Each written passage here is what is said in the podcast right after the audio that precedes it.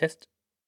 Test, ist das an? Ja. Ihr hört Hinter den Pixeln, einen Podcast über die für uns oft unsichtbaren Geschehnisse bei der Entstehung eines Videospiels. Mein Name ist Daniel Ziegner und ursprünglich sollte es in dieser Folge um die Rolle von Musik in Spielen gehen, um Hintergrundmusik, Soundtracks und so weiter.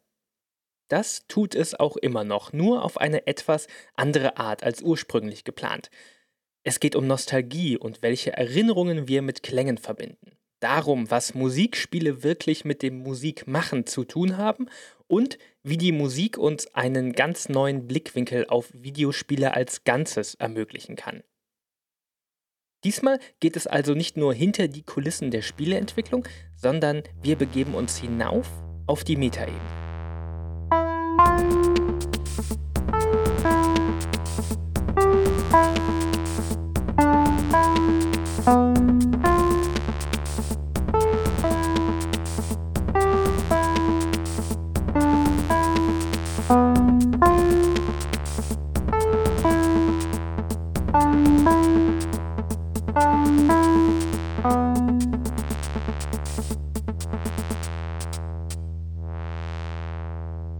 Man hört schon am Intro, dass in dieser Folge ein paar Sachen ein bisschen anders sind. Und zwar geht es in dieser Folge um Musik, um Videospiel, Musik. Und dazu habe ich mir einen Co-Moderator ausnahmsweise mal eingeladen in diese Folge. Und zwar jemanden, der sich wunderbar mit der Schnittstelle zwischen Musik und Videospielen auskennt. Und zwar ist das äh, Florian Zandt.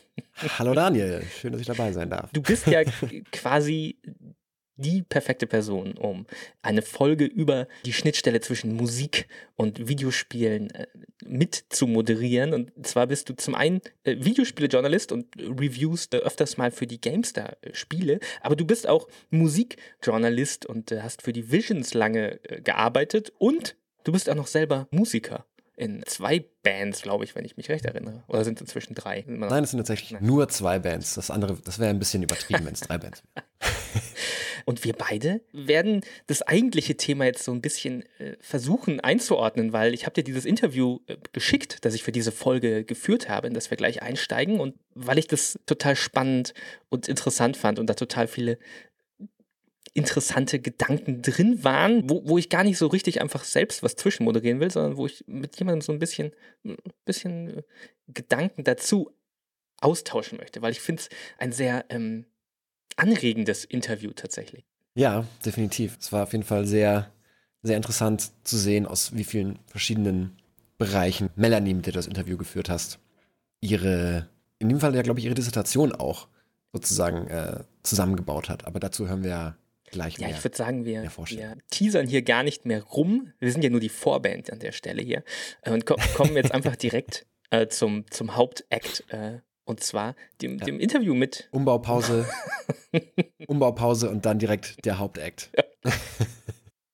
Also, mein Name ist Melanie Frisch. Ich habe an der Universität Bayreuth promoviert zum Thema ähm, Musikperformances der Computerspielkultur. Und mein Buch kommt jetzt Anfang Dezember raus. Äh, es ist ein, ich möchte mal sagen, äh, eine Art Einführung in die Ludomusicology, ein Fachbereich, äh, den wir neu erfunden haben, sozusagen in den letzten zehn Jahren. Auf diesen Fachbereich, der sich wissenschaftlich mit der Videospielmusik auseinandersetzt, kommen wir später noch einmal zu sprechen. Musik ist aber erstmal ein total persönliches Thema, wie ich finde. Und gerade mit der Musik von Spielen verbinde bestimmt nicht nur ich ganz besondere Erinnerungen.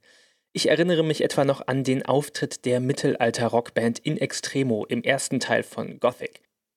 Oder wie mir die sphärischen Klänge, die Robin Miller für Riven, die Fortsetzung von Myst, zusammenstellte, beim Erkunden der unheimlich einsamen Insel eine Gänsehaut verpassten. Und natürlich der Adrenalinschub, der beim dramatisch-cineastischen Intro von Metal Gear Solid und der von Teppy Iwase komponierten Titelmelodie hervorgerufen wurde. Geht's, geht's dir eigentlich auch so, Florian, dass du bestimmte Videospiel-Soundtracks viel stärker im Gedächtnis hast als das Spiel selbst. Also bei mir geht es in manchen Spielen so, dass ich, ja, gerade seit das alles auf Spotify ganz einfach verfügbar ist.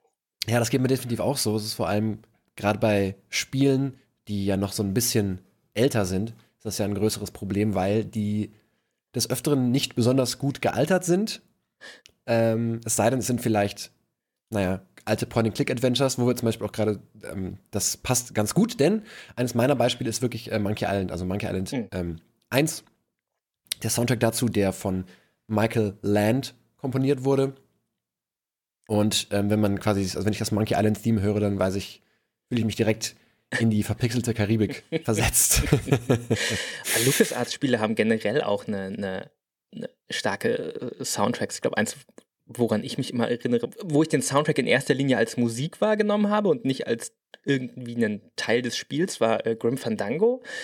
Äh, dass er diesen mhm. total wirklich wahnsinnig guten, jazzigen, Bebop-mäßigen Soundtrack hatte mit diesen mexikanischen und lateinamerikanischen Einflüssen drin. Und das mhm. war, glaube ich, das erste Mal, dass ich wirklich die, die Musik von einem Spiel äh, gezielt als Musik halt gehört habe und nicht nur als, als Soundtrack. Was da auch interessant ist, ist, dass es ja da eben nicht nur die Soundtracks gibt oder die Musik sozusagen, sondern dass es auch viele Spiele gibt, die, also für mich zumindest, die so eine bestimmte äh, Bestimmung erzeugen. Also wo es nicht, nicht unbedingt um jetzt eine ausgeklügelte Melodiefolge geht oder ein besonders einprägsames Thema oder ein Leitmotiv, sondern wirklich um die Stimmung. Und das ist bei mir zum Beispiel bei den ersten beiden Fallout-Teilen so gewesen. Weil das, was da quasi passiert im Hintergrund, das ist jetzt nicht wirklich, das ist halt ein mehr oder weniger Ambient Sound Design, was da passiert.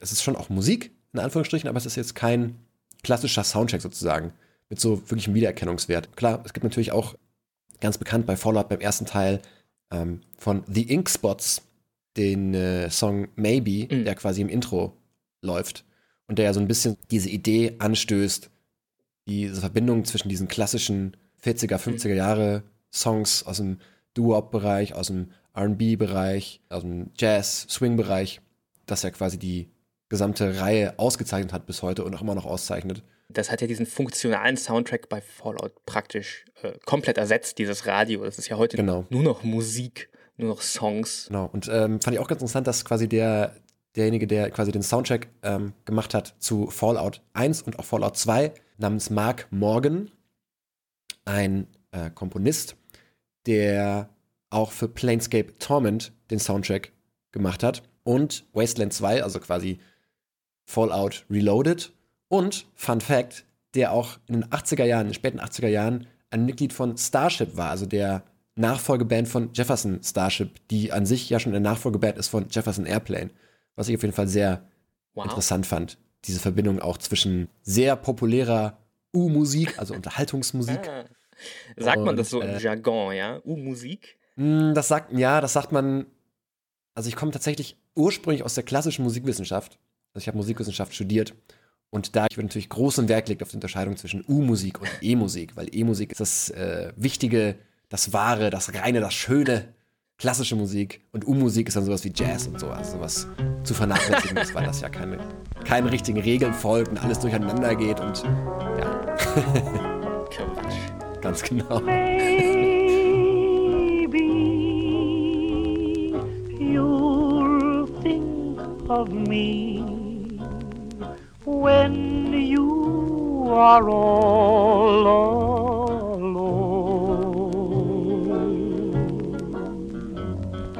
Maybe the one who is waiting for you will prove untrue.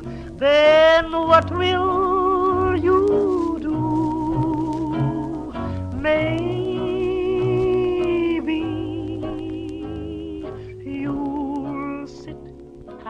Ich habe hab den Eindruck, dass in den letzten Jahren besonders so orchestrale Live-Performances von Videospielmusik im Besonderen wirklich boomen. Es gibt dieses Videogames Live, es gibt von Zelda gab es eine separate Tour.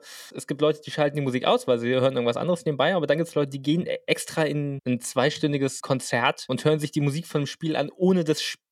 Spiel. Finden die Leute einfach die Musik schön oder ist da irgendwas Besonderes irgendwie äh, an Videospielmusik, das diese Konzerte so erfolgreich macht? Ähm, naja, also da, da gibt es eine Reihe von verschiedenen Theorien dazu. Also ich habe mich damit auch äh, ausgiebig auseinandergesetzt und äh, also so ein Standardargument ist ja immer das der Nostalgie, also die, diese Kids der 80er, von denen ich auch zum Beispiel eins bin, ne, die eben aufgewachsen sind mit äh, Nintendo-Spielen, mit Sega-Spielen und mit C64 dann eben auch meinetwegen, also je nachdem, äh, was man da halt so dann hauptamtlich zu Hause stehen hatte. Ähm, also die sind eben erwachsen geworden und verbinden nun ihre schönen Kindheitserinnerungen mit diesen Soundtracks. Ja, das spielt sicherlich auch eine Rolle. Ich glaube aber, das ist jetzt ein Aspekt, der ist nicht so wirklich 100% spezifisch für Games. Also wenn man jetzt zum Beispiel an Filmmusikkonzerte denkt oder so, also wenn ich jetzt in keine Ahnung, ein Lord of the Rings Konzert gehe, dann ist das ja vom Prinzip her eigentlich erstmal nichts anderes. Also ich habe dann, ich verknüpfe damit persönliche Erinnerungen und eine persönliche Bedeutung, die das,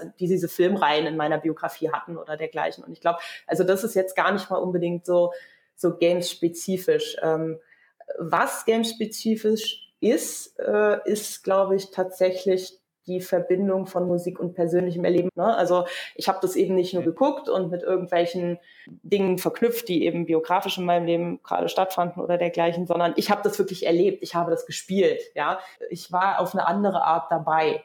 Das glaube ich kann dann die Musik schon auch wieder abrufen und dann hat es auch, glaube ich, was damit zu tun, äh, wie, dass man mit dieser Musik auch einfach sozialisiert worden ist. Also wenn jetzt jemand, ähm, weiß ich nicht, mit, mit klassischer Hausmusik zu Hause, also Mozart, Beethoven und so weiter, äh, sozialisiert wurde, dann hat die eben auch eine Bedeutung für denjenigen. Und äh, wenn man dann in ein Konzert geht, dann findet diese Verknüpfung eben auch statt. Und das Witzige ist, dass äh, diese Computerspielmusikkonzerte ja gar nicht so wirklich neu sind. Sie sind neu bei uns, wenn man so will.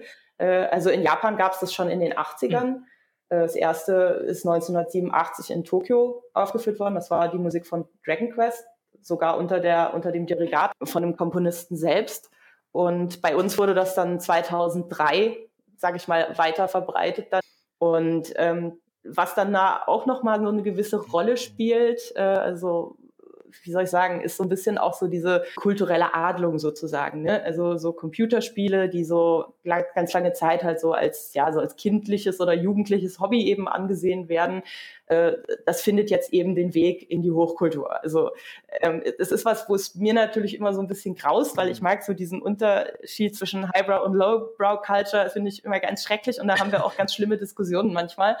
Ähm, aber äh, also sozusagen so dieses okay, äh, das, was mal so als kindisch oder jugendliche Unterhaltung angesehen worden ist, dass das hat, hält jetzt eben Einzug in diese hochkulturellen Bereich äh, des Konzerthauses oder eben des, der Philharmonien, ähm, was ja auch durchaus, ähm, was ja auch durchaus dann wieder Gegenbewegung. Also es gibt ja auch durchaus Leute, die sagen so, also ich will sowas nicht in meiner schönen Philharmonie hören. Ähm, und da gibt es eben durchaus Leute, die eben sagen so, also in, in mein Konzerthaus kommt bitte nur Wagner und Mozart. Ja?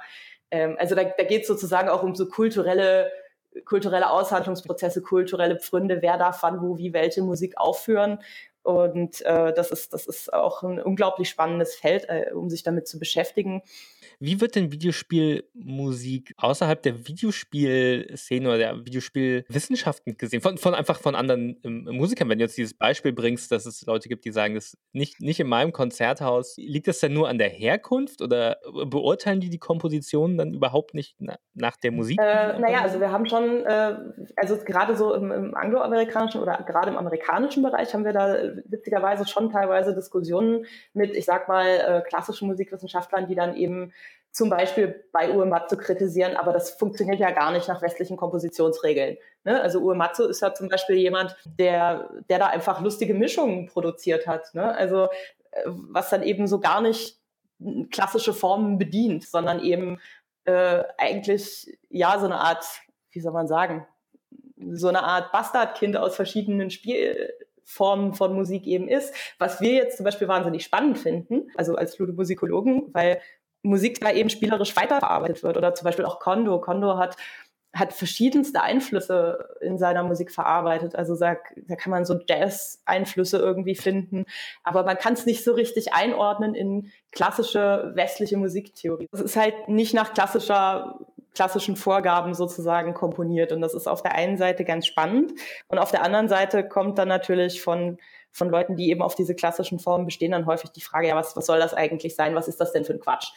Aber da ist das Vorurteil dann eher eine sehr enge Betrachtung von Musik. Ja, genau, so wie Musik zu sein hat. Ne? Und da kriegt das Ganze dann auch witzigerweise auch auf eine Art eine, eine, eine politische Komponente. Ne? Also ich habe zum Beispiel auch in meinem Buch erwähnt, diese Aussage von Trump, we write symphonies. Ja, das ist ein kultureller Hegemonieanspruch. Also da geht es halt darum zu sagen, okay, wir haben eine schriftliche Musikkultur, die ist so und so organisiert und die ist superior, also die ist, die ist höherwertig als das, was andere machen. Und äh, diese, diese Aushandlungen, so was ist jetzt wichtig, was ist jetzt relevant, was ist was darf wann, wo, wie, in welcher Form aufgeführt werden. Das haben wir eben bei Computerspielmusik auch. Also so diese, diese Kämpfe darum, ähm, darf das jetzt ins, ins, in die Philharmonie oder muss das irgendwie auf anderen, in anderer Art und Weise auf anderen Bühnen stattfinden? Also welche Bühne ist dafür geeignet und wer darf dahin und so. Also das, das hat ja auch durchaus so ein, so ein kleines, so eine kleine politische Komponente dann oder Kultur, kulturelle politische Komponente dann auch diese, diese Aushandlungsprozesse, die Melanie da erwähnt, die es äh, scheinbar im Musikkulturbetrieb gibt, um das Thema der Videospielmusik und der Videospiele, das hatten wir ja neulich erst wieder, das haben wir eigentlich alle Jahre wieder auch in der allgemeiner gefassten Betrachtung von Videospielen, ob sie jetzt äh, Kunst sind oder äh, ob sie Hochkultur sind und ob sie ins Feuilleton gehören oder in, in den äh, Digital- und Technik- Bereich der, der Zeitungen. Das finde ich total interessant, dass sich das da auch so im, im tatsächlichen Kulturbetrieb selbst auch so widerspiegelt, so, so deutlich, diese Debatte, die wir da haben. Vor allem, ich glaube, das Problem oder der Angriffspunkt für die Kritiker ist da eben viel naheliegender, weil viele Spiele-Soundtracks, gerade die preisgekrönten und gerade die von den Komponisten, deren Namen man halt wirklich auch kennt, so wie Inon Sur zum Beispiel, die sind halt eher orchestral. Also sie sind eher wirklich klassische Soundtracks, die von irgendwelchen Symphonieorchestern eingespielt werden. Teilweise auch ja mittlerweile tatsächlich richtig bekannten Symphonieorchestern, die ja dann auch mal in den Credits von den Spielen erwähnt werden. Und ich glaube, das Problem daran ist, ist, dass da so ein bisschen Revierneid mit reinkommt. Denn Orchestermusiker und klassische Dirigenten, klassische Komponisten machen das seit drei bis 400 Jahren schon so. Also schon seit dem, seit dem Barock mehr oder weniger.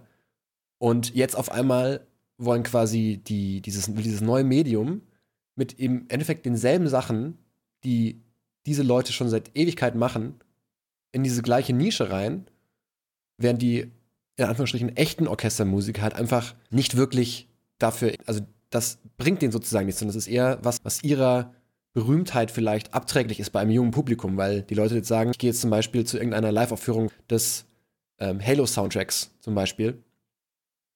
Und diese Leute werden aber nicht in die Live-Aufführung von einer Sinfonie von Mozart gehen zum Beispiel.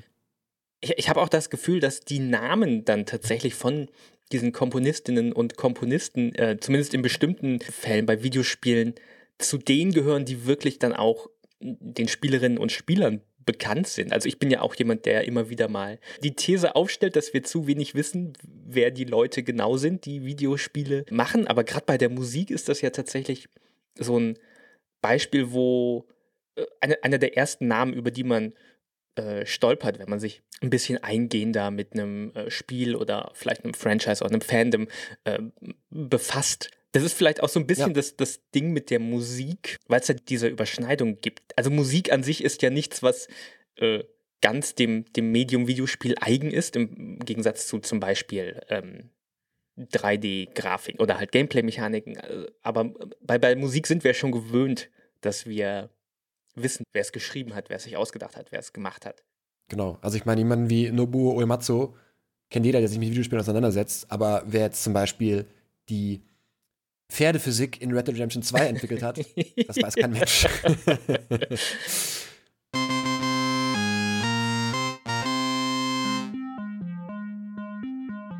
Wer diese ikonische Videospielmelodie komponierte, das wüsste Melanie sicher aus dem Stegreif. Die Videospielmusikwissenschaftlerin promovierte in einem Bereich, der nicht nur vergleichsweise jung ist, sondern auch einen zungenbrecherisch schweren Namen hat – Ludomusicology. Was ist Ludi Musical nee, Ludo, Musicology. Ludo, Musicology. ähm, Ludo Musicology ist ein, ist ein Kunstbegriff sozusagen. Ähm, der setzt sich zusammen aus äh, Ludologie und Musicology. Also man hört auch schon, es kommt aus dem Englischen. Ähm, Und zwar hat äh, ein Student der University of Alberta im, ich glaube, es war im Sommer 2007 ein äh, Forschungsprojekt zu Koji Kondos Legend of Zelda Soundtrack gemacht und hat in einem Chat mit einem anderen Studenten so ein bisschen rumgeflaxt und nach einem Namen gesucht, wie er das jetzt nennen kann. Und sie kamen dann auf Ludomusicology, also Spielmusikforschung sozusagen. 2012 gab es dann die erste, äh, ja, das, den ersten Study Day sozusagen, also Tagung kann man es noch nicht nennen. Ähm, und ja, waren, glaube ich, selber auch ein bisschen überrascht von der von der Resonanz. Also es kamen sehr viele Kolleginnen und Kollegen aus der ganzen Welt, die eben zu Computerspielmusik forschen. Und seitdem organisieren sie die Konferenzen. Ich bin da auch seit ein paar Jahren mit dabei. Und ja, das Feld äh, hat sich sehr erweitert. Also ursprünglich ging es eben um Computerspielmusik, also Musik in Spielen, also um so Fragen wie Geschichte, Ästhetik, Designfragen, Kompositionstechniken und so weiter. Ähm, das Ganze hat sich dann ein bisschen erweitert. Das Feld der Ludomusikologie ist inzwischen ziemlich breit aufgestellt und umfasst wirklich so einiges. Damit das den Rahmen des Podcasts nicht sprengt, raff ich das mal ein bisschen für euch zusammen. In der Ludomusikologie geht es unter anderem um Musikspiele, sowas wie Live-Konzerte, fankulturelle Musikpraktiken, also wenn Fans eben die Musik nachspielen. Chiptunes natürlich auch ein ganz großes Thema. Der Einfluss, den Computerspiele und ihre Musik auf andere Musik- und Mediengenres gehabt haben überrascht mich jetzt auch, wie breit das Themenfeld da tatsächlich ist für, für so einen jungen Bereich, den es ja erst seit noch gar nicht so lange gibt dann, oder? Ja, genau. Also es gibt, äh, also Forschung zu Computerspielmusik selbst gibt es schon relativ lange. Also da findet man schon in den 80ern erste Artikel. Aber so als, ja, so als geschlo also, nein, geschlossenes Feld würde ich nicht sagen, aber so als äh, Subdisziplin, sage ich mal, äh, ist es jetzt so ungefähr zehn Jahre, dass es da eigene Bücher gibt, eigene äh, Sammelbände tatsächlich und verstärkt jetzt eben auch Monographien, die sich eben mit dem Thema auseinandersetzen. Und es ist wahnsinnig spannend, es ist eben auch noch sehr dynamisch, es passiert sehr viel. Und äh, was mich selber auch immer sehr begeistert ist, man, man findet dauernd neue Sachen, also man findet dauernd neue Dinge heraus. Und äh, das äh, ist halt sehr aufregend. Also es ist noch unheimlich viel unerforschtes äh, Land sozusagen, was man entdecken kann. Das ist ganz toll in diesem Bereich.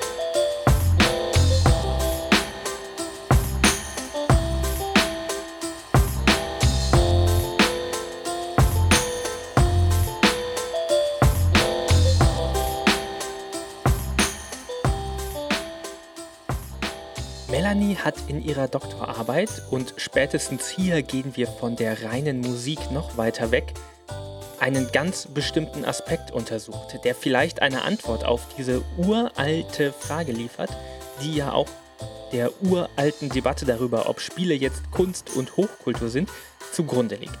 Was unterscheidet Spiele eigentlich von anderen Ausdrucksformen wie Filmen oder Büchern? Kannst du einmal kurz umreißen? das ist wahrscheinlich. Guter Versuch.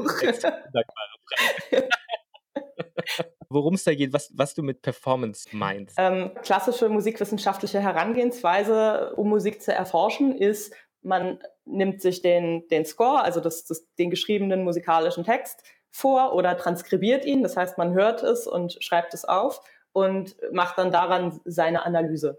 Das ist eine Art und Weise, das äh, Musik zu erforschen, die auch unheimlich wichtig ist und unheimlich hilfreich, wenn man sich Computerspielmusik widmen will.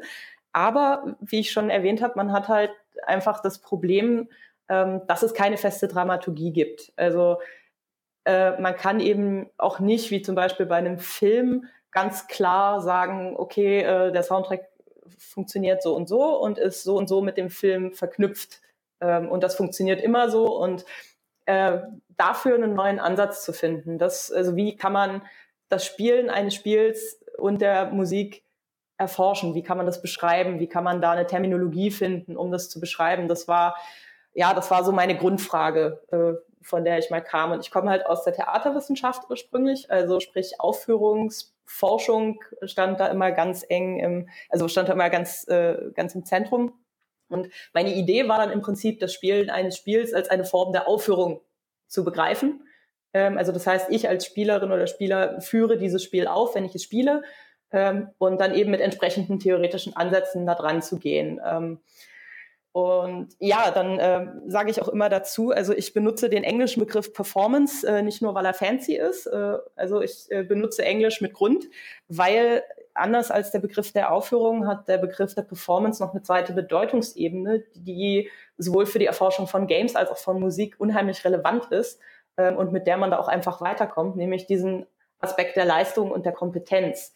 Also um Games oder Musik spielen zu können, brauche ich bestimmte Skillsets, die ich erlerne und dann kompetent anwende, um die Leistung der Aufführung zu erbringen. Also ganz blöde gesagt, wenn ich eben nicht weiß, wie man einen Controller richtig rumhält, kann ich ein Spiel nicht spielen. Ne, genauso, wenn ich nicht weiß, wie ich eine Gitarre benutze, kann ich dieses Musikstück nicht spielen. Also da gibt es ganz viele Parallelen und deswegen ist für mich dieser Begriff der Performance äh, wichtig, um eben das beides abzubilden. Dass es eben einmal um so eine ästhetische Ebene der Aufführung geht, also was passiert da ästhetisch, was hat das, ne, was, was hat das für Wirkungen und dergleichen. Ähm, aber gleichzeitig ist es eben verknüpft auch mit dieser Leistungs- und Kompetenzebene, die eben ganz wichtig ist. Und es kommt eine andere Aufführung heraus, je nachdem, was für Skills ich als Spieler habe.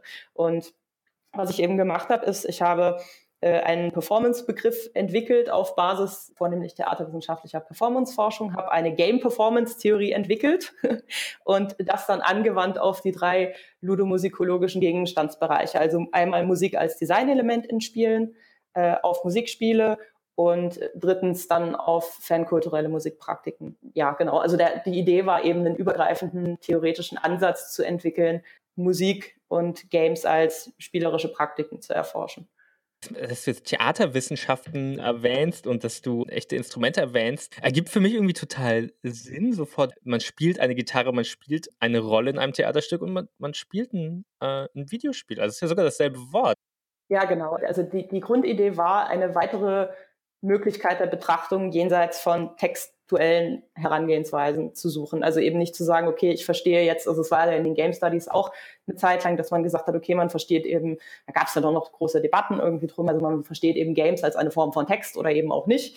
Ne? Und die, wir haben die parallele Debatte eben dann auch in der Musikwissenschaft. Also ist Musik jetzt eine Form von, von, von textueller Kunst oder wie kann man das eben erforschen? mein Ansatz ist dann zu sagen, okay, ich verstehe Musik als, als spielerische Praxis und wie kann ich das beschreiben und was bringt mir das dann auch für die Musikforschung? Ich finde einiges, aber mal gucken, wie der Rest das so sieht, wenn das Buch dann rauskommt.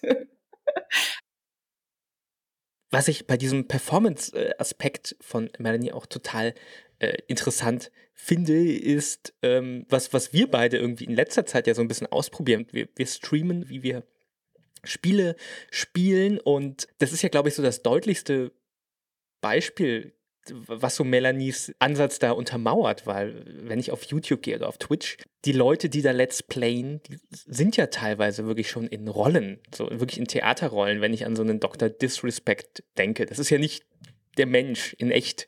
Wenn der auf die Straße geht, äh, hat er ja nicht diesen Schnurrbart und einen Hut irgendwie auf. Das ist eigentlich ganz, ganz, äh, ja, einfach faszinierend, wie, Videospiele da eigentlich quasi die, die Bühne nur bieten für die Leute, die rechts unten in der Ecke im Video zu sehen sind und da ihre, ähm, ja, ihre Rolle halt performen. Es ist halt im Endeffekt eine Art der Selbstinszenierung.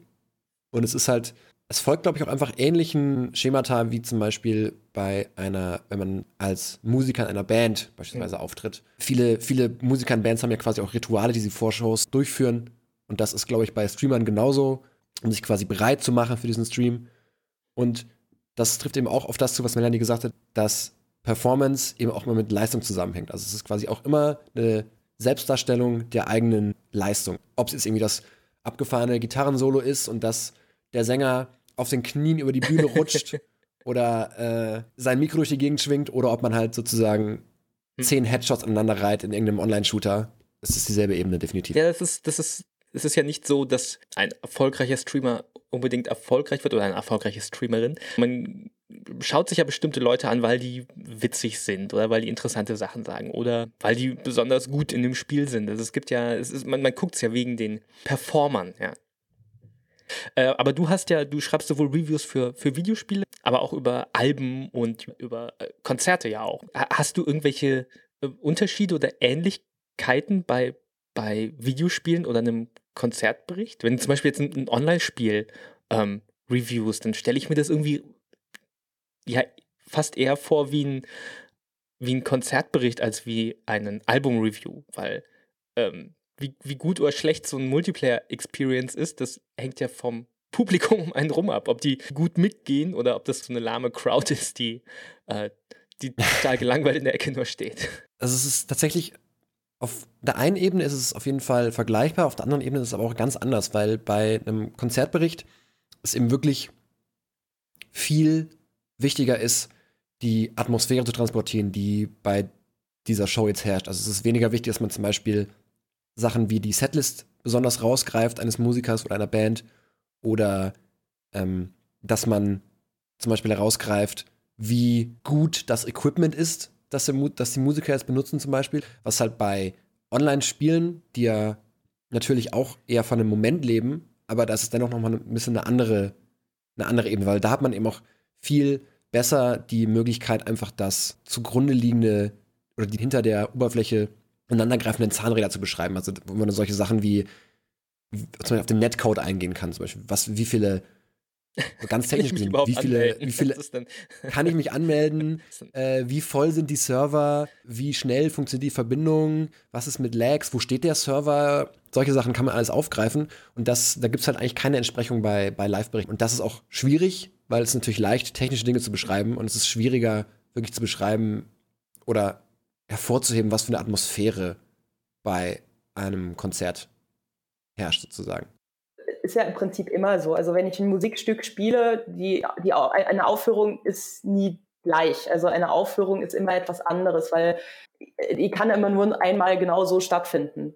Ähm, und das ist ja bei Spielen, zeigt sich das eben auch ganz deutlich. Also ich spiele ein Spiel niemals genau auf dieselbe Art und Weise zweimal, wenn man dann eben auch äh, Umgebungsbedingungen mit, äh, mit einbezieht und so. Also da ist natürlich die Frage, ähm, wie, äh, wie definiert man das und wo setzt man die Grenzen und so weiter und so fort. Ähm, und dadurch, dass ich eben sozusagen aus der aufführungstheoretischen Perspektive herangehe, ist, muss meine Vorannahme sein, also eine, eine Aufführung kann niemals exakt zweimal genauso stattfinden. Das geht einfach nicht. Weil irgendetwas ist immer anders. Ich bin mal eine Sekunde schneller, mal eine Sekunde langsamer. Äh, die Musik reagiert anders. Äh, ich, ich, treffe andere Entscheidungen und so weiter und so fort. Ähm, und diese Einmaligkeit der Aufführung ist ein ganz zentrales Thema in der, in der Performance-Forschung und äh, spielt eben auch in der Musikforschung durchaus auch eine Rolle. Ja, spätestens wenn ich halt eben musikalische Formen habe, die eben nicht nie aufgeschrieben worden sind. Also es gibt ja zum Beispiel improvisierte Musikformen, wo es dann aber auch, wo man, wo es dann aber auch falsch wäre, einen emphatischen Aufführungsbegriff zu setzen. Also zu sagen, ähm, es gibt gar keine Struktur, weil das ist auch nicht richtig. Es gibt immer eine Form von Grundstruktur, weil sonst könnte man nicht darüber kommunizieren. Ne? Also zum, äh, gucken wir zum Beispiel, Jazz ist, ist vielleicht ein gutes Beispiel. Ähm, es gibt bestimmte Formen und es gibt bestimmte ja, Durchführungsarten und Weisen, ähm, wie ich die aber kombiniere jeweils in der Aufführung, ist dann eben einmalig. Mir ist aufgefallen, dass ich am Anfang, als es um nostalgische Soundtracks ging, was vergessen habe. Ja, deshalb performe ich jetzt mal was für euch, und zwar einen Song aus einem Videospiel-Soundtrack, der mir seit dem ersten Hören so deutlich im Gedächtnis geblieben ist wie kaum ein anderes Musikstück. Dabei habe ich das Spiel dazu nie gespielt.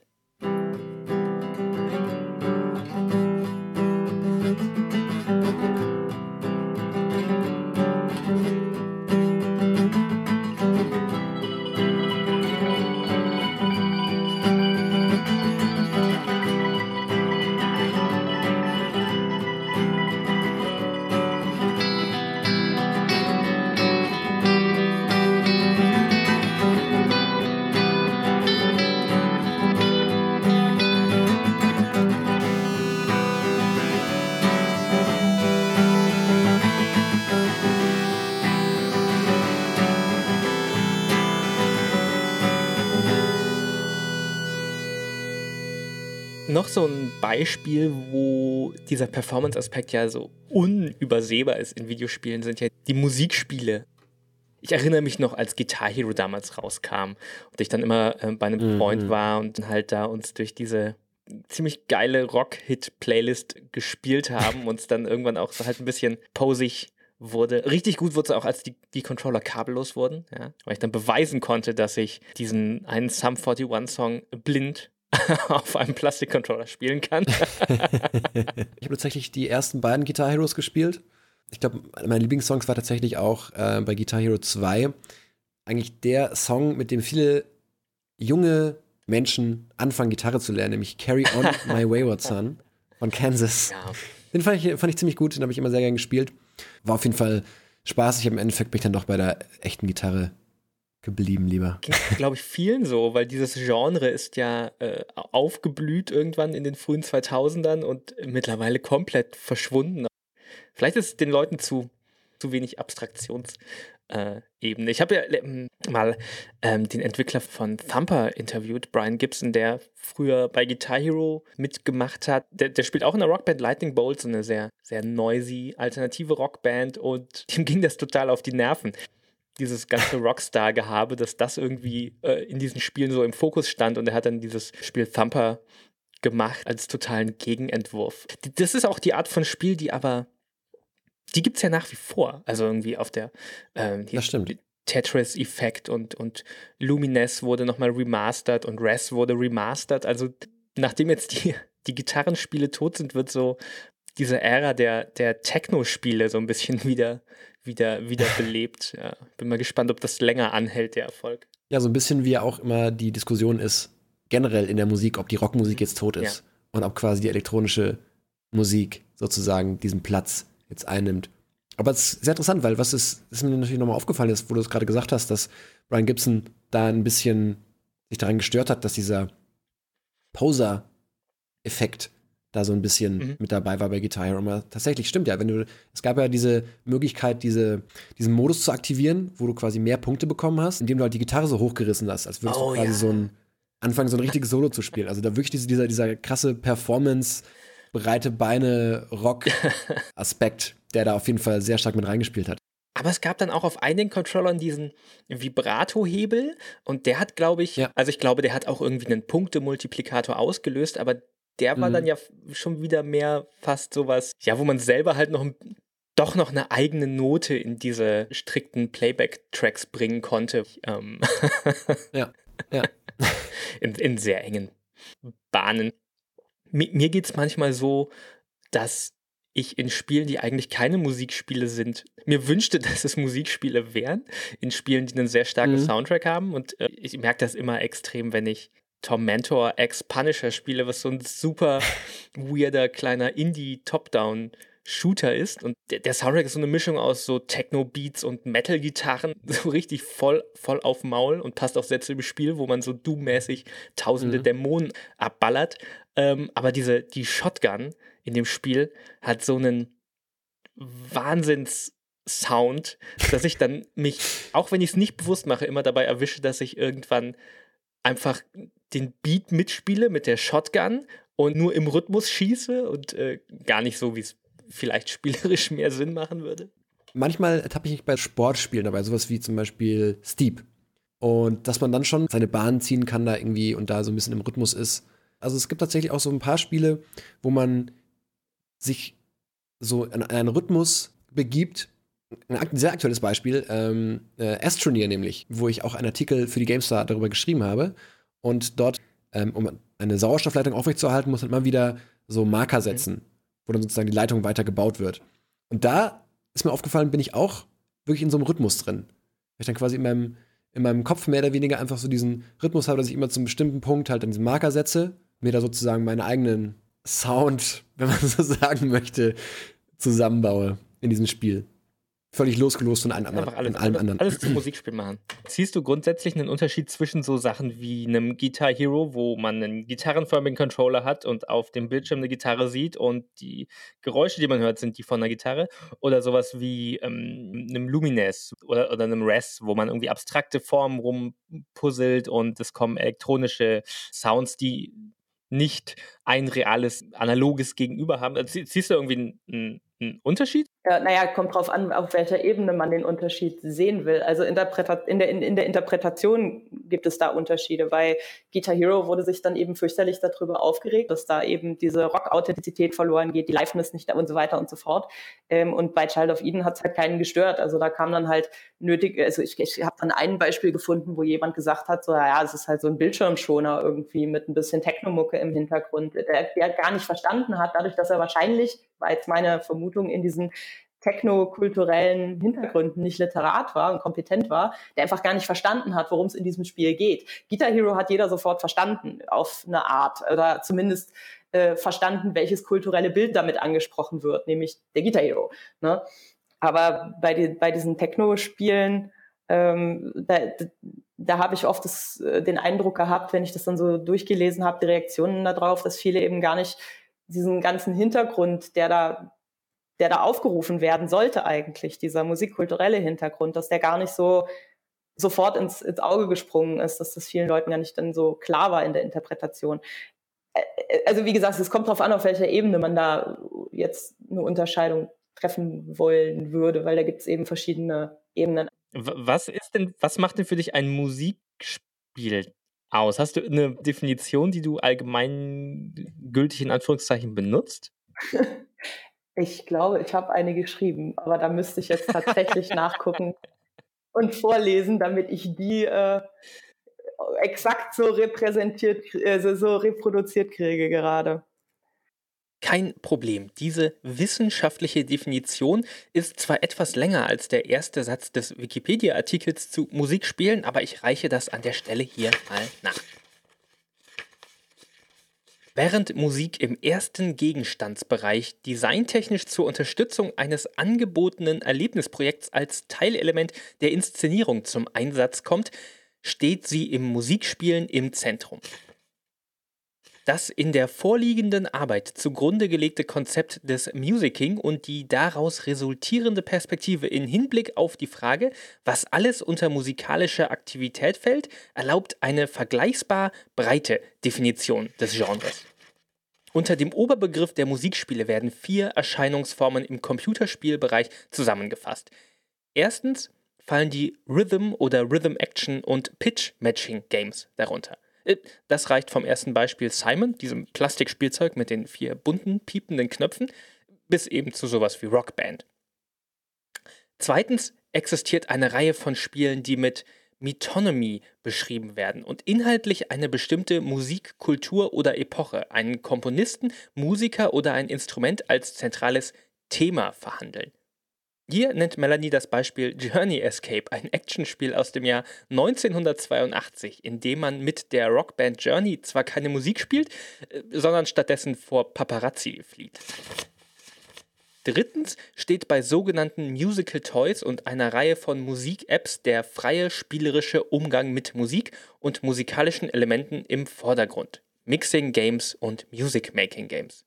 Also ganz einfach kleine Apps oder spielerische Programme, mit denen man Geräusche und Musik ohne besonderes Ziel macht.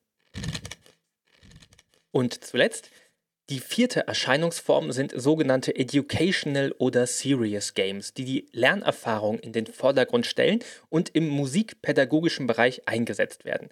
Das gesamte Design ist in diesem Fall darauf ausgelegt, dem Spieler zum Beispiel musikalisches Wissen oder ein Instrument nahe oder gar beizubringen.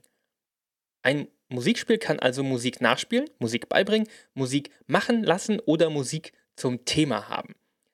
Die Definition dieser vier Bereiche endet mit einer Frage, die in das folgende Kapitel von Melanies Arbeit überleitet. Handelt es sich beim Spielen von Musikspielen überhaupt um eine musikalische Aktivität und wenn ja, wie ist diese einzuordnen? In diesem Kontext ist die Frage natürlich auf Musikspiele gemünzt, aber sie lässt sich faszinierend einfach auch auf andere Spiele übertragen.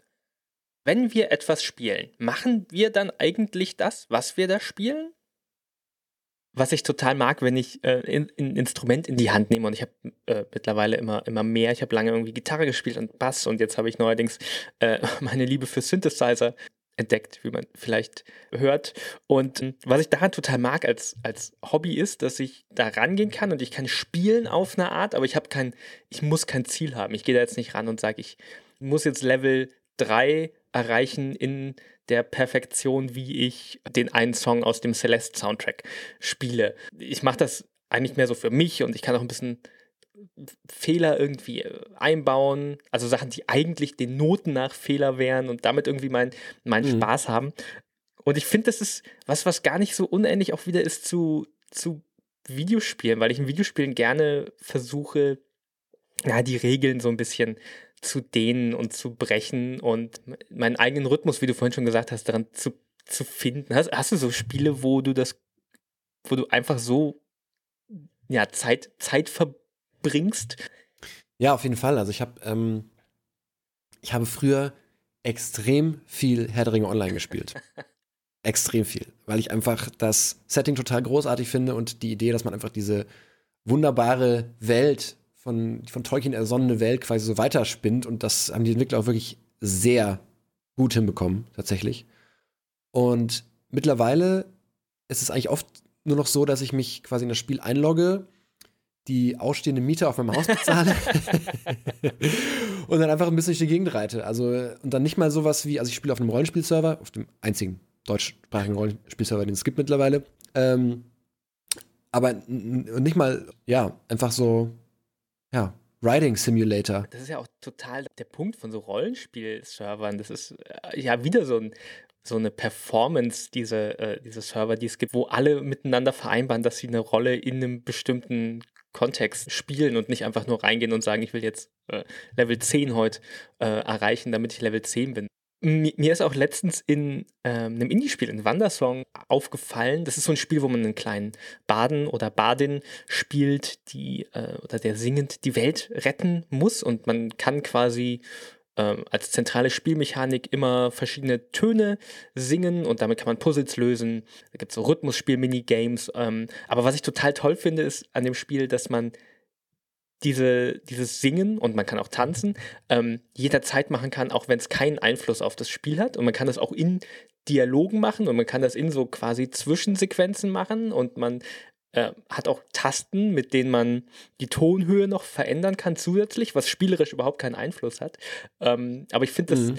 ist so eine Kleinigkeit irgendwie, aber das greift diesen Rollenspielaspekt so ein bisschen auf, auf eine, eine ganz simple Total. Art, weil ich kann irgendwie bestimmen, ähm, möchte ich immer hoch singen oder irgendwie immer tief, irgendwie welche, auf welcher Oktave mhm. singe ich und ist jetzt nichts, was irgendwie das Spiel radikal äh, verändert, aber es ist einfach ein, mir ist dabei aufgefallen beim Spielen, wie, wie schön es ist, dass dieses Spiel mir einfach diese Möglichkeit gibt, dass ich so ein bisschen eine eigene Note reinbringen kann, so einen eigenen, so einen eigenen Swing. Das ist halt quasi im Endeffekt eine spielgewordene Jam-Session, weil du einfach durch die Welt laufen kannst, theoretisch, mhm. und einfach nichts machen einfach nur den, den, den Soundtrack im Hintergrund hast und dann dazu einfach deinen eigenen Song singst, wie du halt gerade Bock drauf hast. Und das gibt einem auf jeden Fall auch schon was, wenn man das spielt, ohne dass man jetzt wirklich da vorankommt, mhm. sozusagen. Aber es ist auch wieder wie bei den, bei den Online-Spielen ja, glaube ich, auch heute, wo Multiplayer-Spiele so extrem populär sind, so die Overwatches und Fortnites und äh, PlayerUnknown's Battlegrounds. Diese Idee des Selbstausdrucks im Spiel, dass man entweder sich selbst irgendwie präsentiert oder dass man eine Rolle spielt, da gibt es ja total Sinn, dass das, womit diese Spiele heute ihr Geld verdienen, nicht mehr die 60 Dollar vorher sind, sondern halt diese kosmetischen Items und so viel man sich darüber immer lustig machen kann. Aber dieser, dieser Selbstausdruck ist ja was, was wir sonst auch jeden Tag machen. Was für ein Band-T-Shirt ziehe ich an oder ziehe ich überhaupt äh, äh, eins an? So ja, wenn ich zu einem Konzert gehe, was, was und dann ein Band-T-Shirt anziehe, äh, kommuniziert das ja was über mich jetzt ähm, äh, als Beispiel. Und das ist insofern ähm, ja, denke ich, was, was auf jeden Fall irgendwie bleiben wird, weil ich glaube, ähm, Videospiele sind so ein so ein zentraler Teil von dem, wie äh, Menschen heute äh, ihre, ihre Freizeit gestalten und auch miteinander das machen online, dass es eine total natürliche Entwicklung ist, dass es immer mehr Möglichkeiten gibt, sich darin auch auszudrücken selbst. Ja, klar, denn Videospiele sind eigentlich mehr oder weniger, ich würde fast Sag sagen, jetzt nicht in der Mitte der Gesellschaft. Videospiele Nein, nein, nein. Ich würde sagen, Videospiele, Videospiele werden meiner Meinung nach, glaube ich, immer mehr einfach zum sozialen Netzwerk für eine kommende Generation, das vielleicht dann eben sowas wie Facebook ablöst. Und deswegen sollte man das auch gar nicht so belächeln, dass man die Möglichkeit hat, sich irgendwie einen verrückten Hut aufzusetzen, weil man da einfach dann sich sozusagen selber damit ausdrücken kann und dem Spiel seine eigene Note geben kann.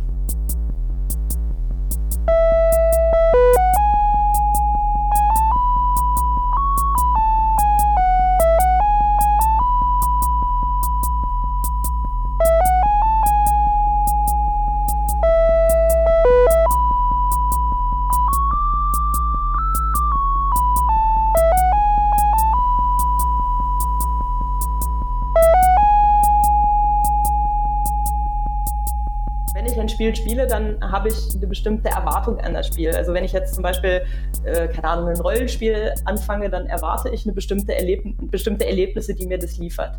So. Ne? Und ähm, das Schöne an Spielen, finde ich, ist, dass man die auf so eine Art zum Beispiel dann eben auch beeinflussen kann. Also äh, besonders gern habe ich dann so Beispiele, äh, wenn Spieler dann absolute Faxen mit den Spielen auch machen.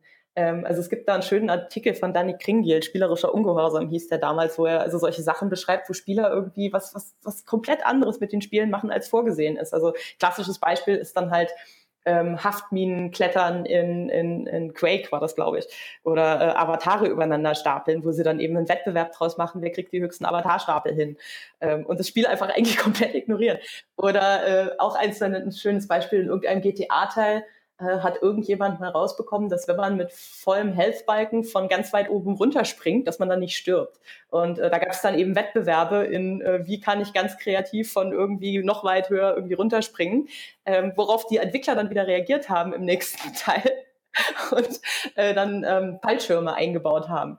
Also so ganz absurde Sachen irgendwie teilweise, die Spieler sich dann eben ausdenken, wo sie mit den Spielen spielen und sich dann wieder ein eigenes Game aufsetzen auf dem Material, das sie haben. Also das ist auch so, ein, äh, so, eine, so eine Debatte, dass ja Spielen häufig unterstellt wird, na ja, die sind halt nicht kreativ, weil Spieler können da ja nur das tun, was äh, so vorgegeben ist im Spiel. Ähm, ja, das ist auf eine gewisse Art richtig. Was aber dabei vergessen wird, ist, dass ähm, man auf der, auf der Materialbasis man kann ja Faxen machen ohne Ende eigentlich. Äh, diese, das ist natürlich beschränkt sozusagen, aber ähm, innerhalb dieses Rahmens, innerhalb des, des Rahmens, der vom, vom Code und so weiter eben vorgegeben ist, können Spieler sehr wohl ganz viel treiben, was eigentlich so nicht vorgesehen ist. Und haben da auch unheimlich viel Spaß daran. Also ich habe von einem Game Designer, der hat mir mal gesagt, ähm, alles, was du einem Spieler erlaubst, was er im Spiel machen kann, irgendeiner wird es tun. Ähm, und wenn ich das so beobachte, das ist auch durchaus richtig. Also Spieler haben äh, sind unheimlich kreativ da drin, Spiele auch kaputt zu machen oder halt zu gucken, wo ist das Spiel kaputt oder wo sind Bugs oder wo sind Glitches, die ich ausnutzen kann, um damit irgendwas zu treiben. Also äh, so diese, diese, diese pessimistische Idee von Spielen als ähm, ja, als, als, ja, das ist halt fest und vorgegeben und ich kann da als Spieler nichts anderes machen als das, was der Designer mir vorgibt ähm, das ist eben nur auch wieder nur so halb richtig, würde ich sagen. Und ähm, ja, in dem Moment, wo Spieler spielen, eigene Games aufsetzen, wo sie eigene Regeln aufstellen und sagen, okay, wir, keine Ahnung, wir, wir spielen jetzt eben, wir schießen uns halt nicht ab, sondern wir stapeln halt Avatare, weil haben wir Spaß dran. Oder auch schönes Beispiel, Ultima Online. Brotbrückenbau in Ultima Online. Irgendwer hat mal rausgefunden, dass man aus Brot Brücken bauen kann. So, und dann gab es eben irgendwann Wettbewerbe im interkontinental Brotbrückenbau. Bis dann noch jemand rausgekriegt hat, es geht auch mit Leichen und Kürbissen und Wesen und weiß ich nicht was. Also da gibt's dann, gibt's dann ganz wunderschöne Screenshots, wo es dann eben Interkontinentalbrücken und die haben das komplette Spiel einfach ignoriert und das ist so fantastisch und das zeigt eben auch, dass Menschen wollen spielen, Menschen sind spielerisch, Menschen wollen mit Dingen herumprobieren, wollen gucken, was geht, was kann ich machen, was nicht. Also so diese Idee von so einer geleiteten äh, spielerischen Erfahrung, ähm, die wirklich nur so sein kann, wie vorgegeben, das ist einfach zu pessimistisch und nicht wirklich 100 Prozent das, was Spiele oder auch eben Computerspiele ausmacht. Also da fällt man so ein bisschen rein auf diese technisch-apparative Struktur, die da zugrunde liegt. Also ja, der Computer gibt halt vor, was sein, was man machen muss und so. Und ja, das ist bis zu einem gewissen Grad so, aber das hindert mich nicht daran, damit Faxen zu machen. Und was ich auch noch machen kann, ist, ich kann das Spiel ja hacken und cracken. Und daraus sind ja auch eigene Strukturen, eigene Formen und so weiter entstanden. Also es ist keine, es ist keine Sackgasse, es geht immer weiter. Menschen spielen damit und Menschen machen was damit. Und das ist auch was, was ich so unheimlich großartig finde und was ich auch gerade an so äh, fankulturellen Geschichten total toll finde und auch im musikalischen Bereich, dass es immer eine Weiterverarbeitung gibt. Also kann ich jetzt mich noch stundenlang drüber freuen.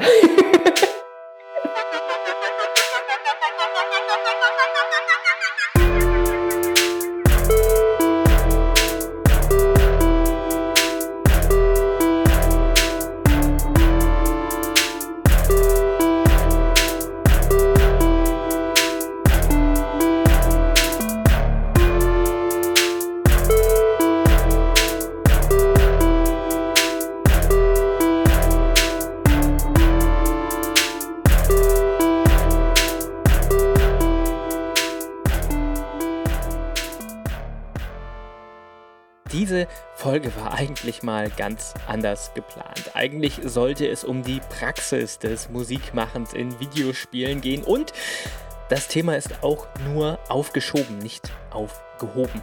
Stattdessen bin ich bei dem Interview mit Melanie aber irgendwie auf der Metaebene hängen geblieben, weil dieses Interview äh, einfach so interessant war. Ähm, und dann habe ich ein bisschen umdisponiert und diese Folge um dieses super spannende Interview herum aufgebaut. Ich hoffe, euch hat dieser Ausflug auf die Metaebene auch so gefallen und wie mir äh, ein paar Denkanstöße mitgeben können über die Art, wie wir Videospiele überhaupt äh, betrachten.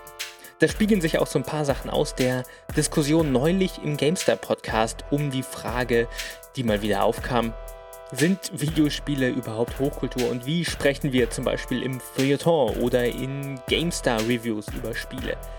Und das fand ich total spannend, dass sich diese Diskussion so im Kleinen auch im Feld der Musik wiederfinden lässt. Nach diesem Ausflug auf die Metaebene geht es nächstes Mal aber wieder zurück zur Praxis und äh, zwar, das kann ich schon verraten, um das Thema Sounddesign. Und da habe ich auch ein paar ganz tolle Interviews dazu. Aber zu viel will ich an der Stelle gar nicht verraten. Aber was ich verraten kann, ist, warum bei dieser Folge äh, ein paar der Einspieler ein bisschen schiefer klangen, als ihr das vielleicht aus den Spielen in Erinnerung habt. Ähm, da war nämlich auch ein bisschen Praxis im Spiel. Äh, ich habe mir gedacht, ich kann ja keinen Podcast über Videospielmusik machen, ohne irgendwie Musik äh, auch ein bisschen in die Folge ein zu bauen. Ähm, da habe ich einmal irgendwie das Thema, das genauso äh, akustisch ist wie äh, der Podcast halt. Und äh, dann habe ich ein paar Sachen mit meinem kleinen Korg-Synthesizer und meiner guten alten äh, Akustikgitarre äh, noch eingedudelt. Und ich hoffe, es war erträglich mit meinen mittelmäßigen musikalischen Fähigkeiten. Ein paar Songs in der Folge, die gut klangen, äh, waren nicht von mir. Und zwar äh, der wirklich tolle Zelda-Remix von Mikkel äh, von dem Album Zelda and Chill, das ihr wirklich mal auf YouTube oder Spotify suchen solltet. Sehr coole Remixe von Melodien, die man aus Zelda-Spielen kennt. Und außerdem wie immer das Outro von J1 Star, das äh, mir auch nach dem zehnten Mal hören jetzt bald schon noch gefällt. Und äh, natürlich die Inkspots waren auch noch dabei mit Maybe, einem Song, der so gut war, dass Bethesda das komplette Soundtrack-Konzept von Fallout um diesen Song umgebaut hat. Wenn ihr Feedback zu diesem Podcast habt, dann schickt doch einfach einen kleinen Audiokommentar an brief.gamestar.de. Dazu könnt ihr einfach hm, eine kleine Bemerkung zu diesem Format und den Inhalten mit eurem Handy oder am Rechner als Audiodatei aufnehmen und die dann als Anhang an brief.gamestar.de schicken. Äh, beenden wir jetzt diese Folge. Wir hören uns in zwei Wochen. Bis dann.